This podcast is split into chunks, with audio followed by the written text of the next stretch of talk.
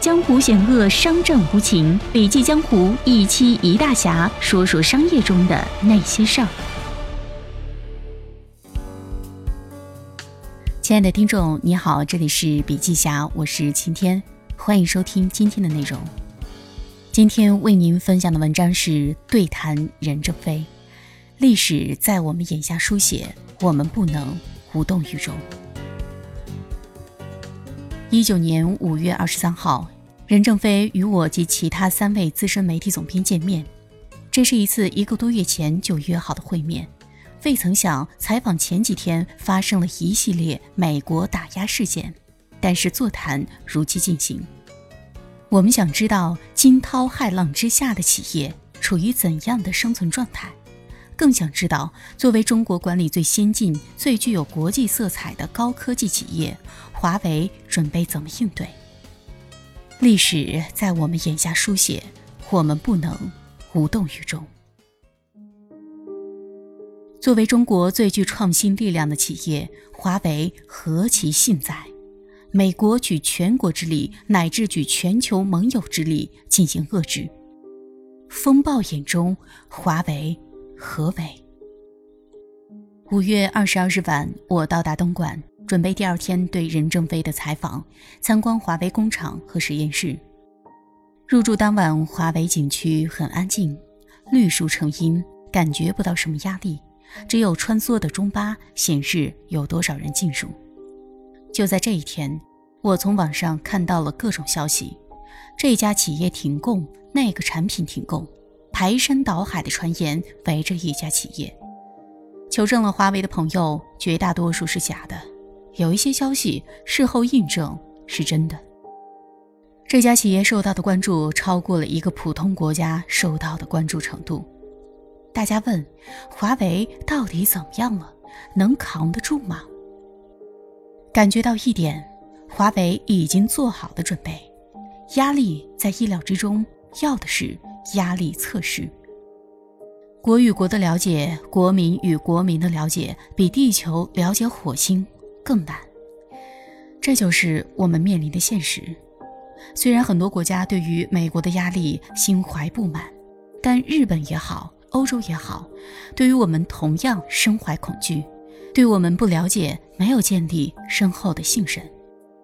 建立信任需要时间，需要一个个的合作，一桩桩的生意。家国之事就此与企业之事纵横交错，血肉交融。这是任正非最近不断接受采访的原因，增加了解，增加互信。中国不可能独立于世界而生存，美国同样不行。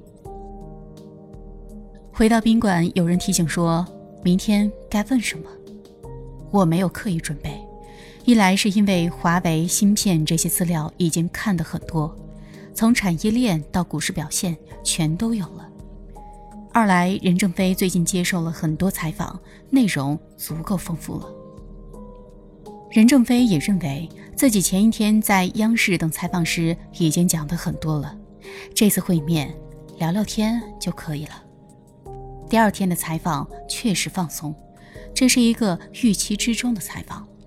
任正非很透明，和我们在报道上看到的任正非一样，自信、坚持、清醒，偶尔会控制不住感情，不管是对自己还是对别人。这次谈话，他语言更加明晰，头脑很快，表述清晰，基本上你问一句，他可以答十几句，反应速度极快，所以他一定是个受记者欢迎的人。这是一个。值得记录的人。接下来，我们就问题和任正非的回答做一个还原。问题一：中美总体之间有多大的差距？任正非答：差距很大。华为是个例，完全是奇葩。我们成长起来是因为是和整个社会隔离的，不受社会上的影响，自己干自己的，所以我们又是孤立的，风很容易。把我们吹倒。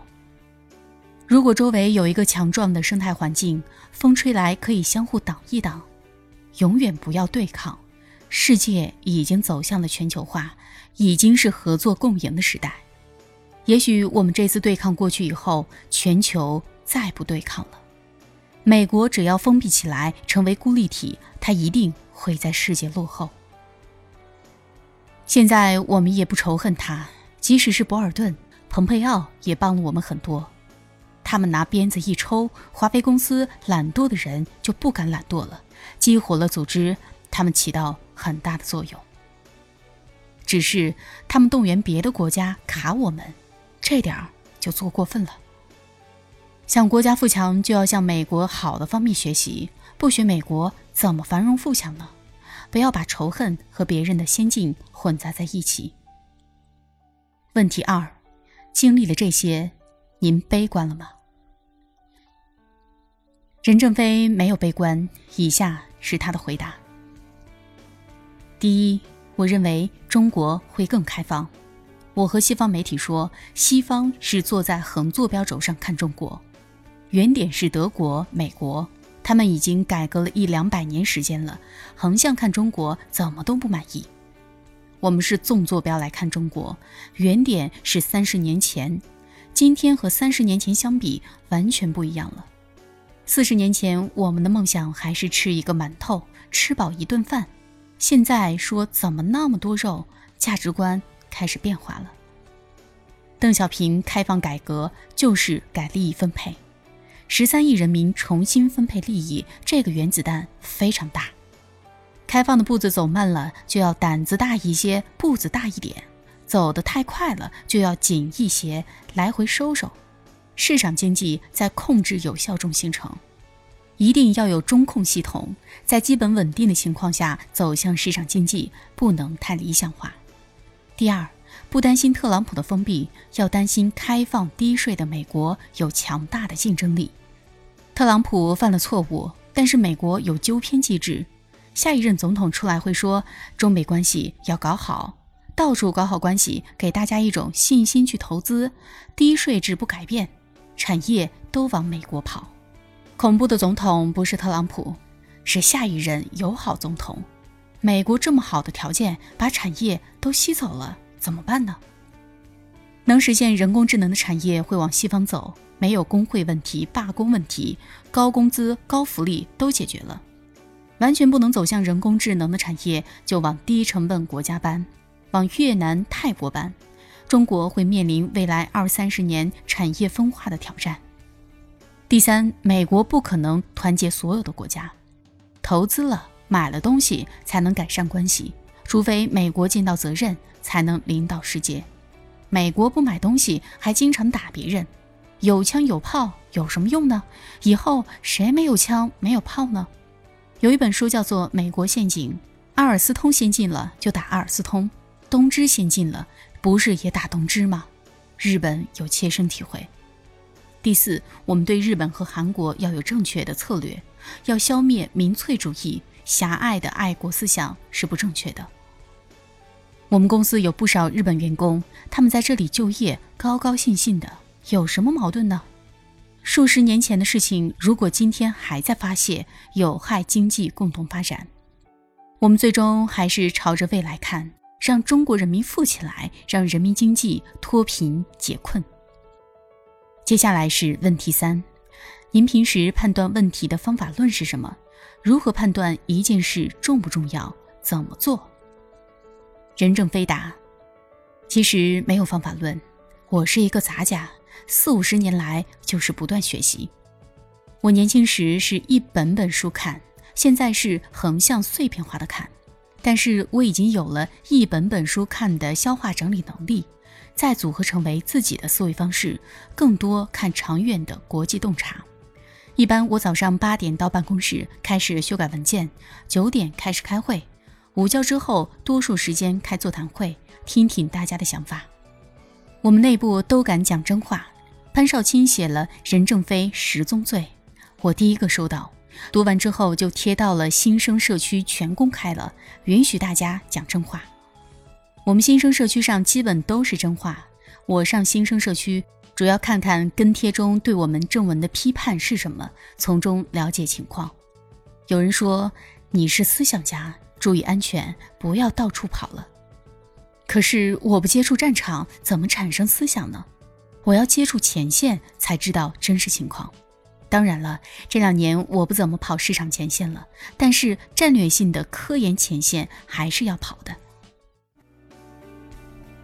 任正非无意成为英雄，却成为了瞭望者和先生。即便备受打压，仍然强调学习美国，拥抱世界。中国第一批前瞻者的眼光令人钦佩。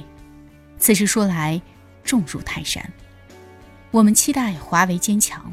更期待任正非所描述的第二次相遇时的景象，站在人类信息社会的巅峰，实现开放和共赢。天下有大勇者，族人临之而不惊，无故加之而不怒，此其所挟持者甚大，而其志甚远也，成灾思也。好了，今天的音频分享就到这里了。时间有限，更多精彩还需阅读全文。我们明天见。